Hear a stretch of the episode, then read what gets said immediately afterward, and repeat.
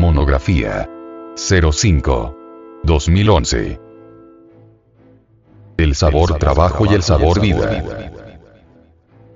Cuando uno trabaja sobre sí mismo, cuando no nos identificamos con los diversos acontecimientos de la vida práctica, cuando no nos olvidamos de sí mismo ante las distintas circunstancias de la vida diaria, entonces uno puede utilizar la observación de sí o autoobservación como un medio para llegar al autodescubrimiento, entonces puede uno saborear el autoconocimiento. Esa tarea exquisita nos proporciona un vislumbre extraordinario conocido como el sabor del trabajo. Eso es algo maravilloso, pues, le da, a uno, una exquisitez inefable. Cuando uno descubre que tiene tal o cual defecto psicológico, y lo elimina, entonces viene a saborear el trabajo. Ese sabor del trabajo, es un sabor inconfundible. Pero cuando uno, después de haber descubierto un yo, después de haberlo comprendido en la meditación interior, abandona el trabajo sobre sí mismo y vuelve a tomar las circunstancias de la vida tal como antes completamente identificado, olvidado de sí, es decir, sin autoconciencia, vuelve, indubitablemente, a sentir otra vez el mismo sabor de la rutina diaria, el mismo sabor a vida de siempre. Hay, pues, que distinguir, claramente, entre el sabor trabajo y el sabor de la vida rutinaria. En la vida lo único importante es el cambio radical, total y definitivo. Lo demás francamente no tiene la menor importancia. La meditación resulta fundamental cuando sinceramente queremos nosotros tal cambio. En modo alguno deseamos la meditación intrascendente, superficial y vana. Necesitamos volvernos serios y dejar a un lado tantas tonterías que abundan por allí en el pseudo-esoterismo y pseudo-ocultismo barato. Si así procedemos, venimos a experimentar el sabor del trabajo. Hay que saber ser serios, hay que saber cambiar si es que en realidad de verdad no queremos fracasar en el trabajo esotérico gnóstico. Quien no sabe meditar, el superficial, el frívolo, jamás podrá disolver el ego será siempre un leño impotente entre el furioso mar de la vida. A este solo le interesa la mecánica de la existencia diaria. Indubitablemente, para sentir en sí mismo el sabor trabajo, se requiere inversión total de la actitud con que normalmente se toman las circunstancias de la existencia. Nadie podría gustar del sabor trabajo en tanto cometiera el error de identificarse con los diversos eventos de su diario vivir. Ciertamente, la identificación con esos eventos impide la debida apreciación psicológica de los mismos. Cuando uno se identifica con tal o cual acontecimiento, en modo alguno logra extraer del mismo, los elementos útiles para el autodescubrimiento y crecimiento interior de la conciencia. El trabajador esoterista que regresa a la identificación después de haber perdido la guardia, vuelve a sentir el sabor vida en vez del sabor trabajo. Esto indica que la actitud psicológica invertida antes, ha vuelto a su estado de identificación. Por lo tanto, cualquier circunstancia desagradable debe ser reconstruida por medio de la imaginación consciente a través de la técnica de la meditación. La reconstrucción de cualquier escena nos permite verificar por sí mismo y en forma directa la intervención de varios yoes participantes en la misma. Ejemplo una escena de celos pasionales. En ella intervienen yoes de ira, celos y hasta odio. ¡Deja el maldito celular! ¡Deja el maldito celular! ¡Ya me tienes cansado! ¡Deja el maldito celular! Comprender cada uno de estos yoes, cada uno de estos factores, implica de hecho profunda reflexión, concentración, meditación pero la marcada tendencia a culpar a otros es óbice, obstáculo para la comprensión de nuestros propios errores. Desgraciadamente resulta tarea muy difícil destruir en nosotros la tendencia a culpar a otros. En nombre de la verdad hemos de decir que nosotros somos los únicos culpables de las diversas circunstancias desagradables de la vida.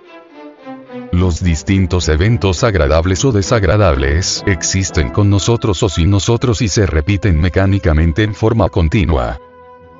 Partiendo de este principio, ningún problema puede tener una solución final. Los problemas son de la vida y si hubiese una solución final, la vida no sería vida sino muerte. Entonces puede haber modificación de las circunstancias y de los problemas, pero nunca dejarán de repetirse y jamás tendrán una solución final.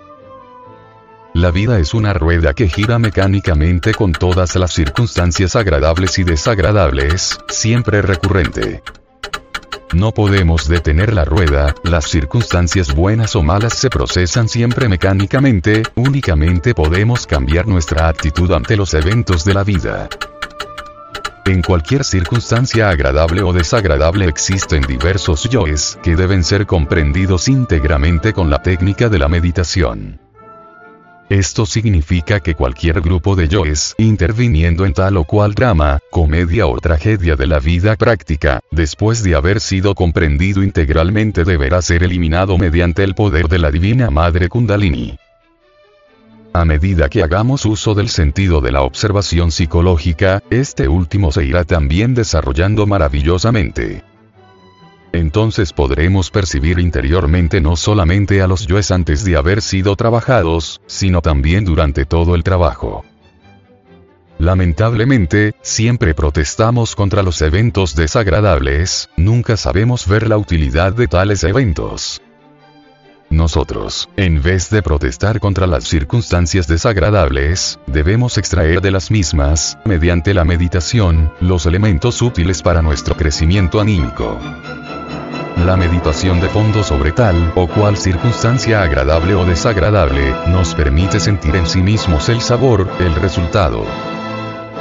Conforme nosotros aprendamos a extraer el material para la meditación de entre las mismas circunstancias de la existencia, nos iremos autodescubriendo.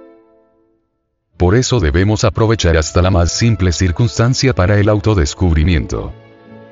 Cualquier evento o estado psicológico interior, por insignificante que sean, nos permite autoconocernos. Porque precisamente, es en el trato con las diferentes personas con las que nos interrelacionamos como viene uno a autodescubrirse, a descubrir nuestros propios errores. Estos brotan solos, tan espontáneamente, que basta estar en el estado de autoconciencia para verlos. Práctica. Después de una oración a su padre que está en secreto y a los maestros de la Fraternidad Universal Blanca, la que le sea familiar, de inicio al estudio de esta monografía, que esta semana le corresponde estudiar. Cuando haya terminado, siéntese cómodamente en su silla, o sillón. Esta debe ser la que usa regularmente en el Santum Santorum de su hogar y la que no debe utilizar para otros menesteres. Relaje todo su cuerpo y su mente hasta aquietarse totalmente. Cuando lo haya logrado, expanda su conciencia desde adentro hacia afuera, y concéntrese en un evento del día, tal vez con el cual se identificó más, extraiga de este el material psíquico para la meditación, que va a rearmar con el fin de descubrir los diversos yoes, que participaron. Estudien cada uno de los cinco centros de la máquina cómo se manifiestan, tomando uno por uno, cómo se expresan en cada parte o sección del centro. Cuando descubra los daños físicos, anímicos, espirituales, etc.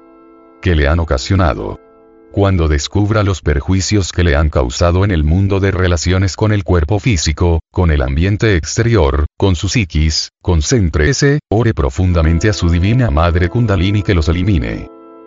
Tomándolos también por separado. Seguidamente elija otro evento o circunstancia, y haga el mismo trabajo. Y así sucesivamente. Lo importante es que usted vaya experimentando el sabor trabajo y se aleje del sabor vida rutina.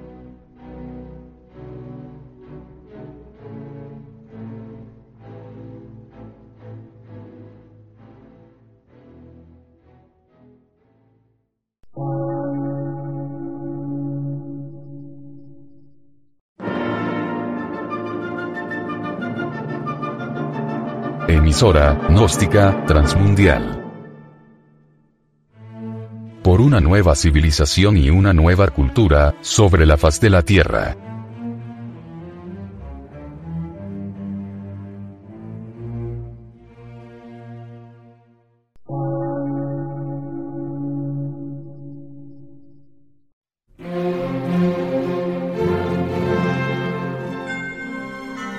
Medio de radiodifusión, científico, artístico, místico y filosófico, de la Asociación Colombiana de Centros de Estudios Gnósticos, Antropológicos, Psicológicos y Culturales. A. C.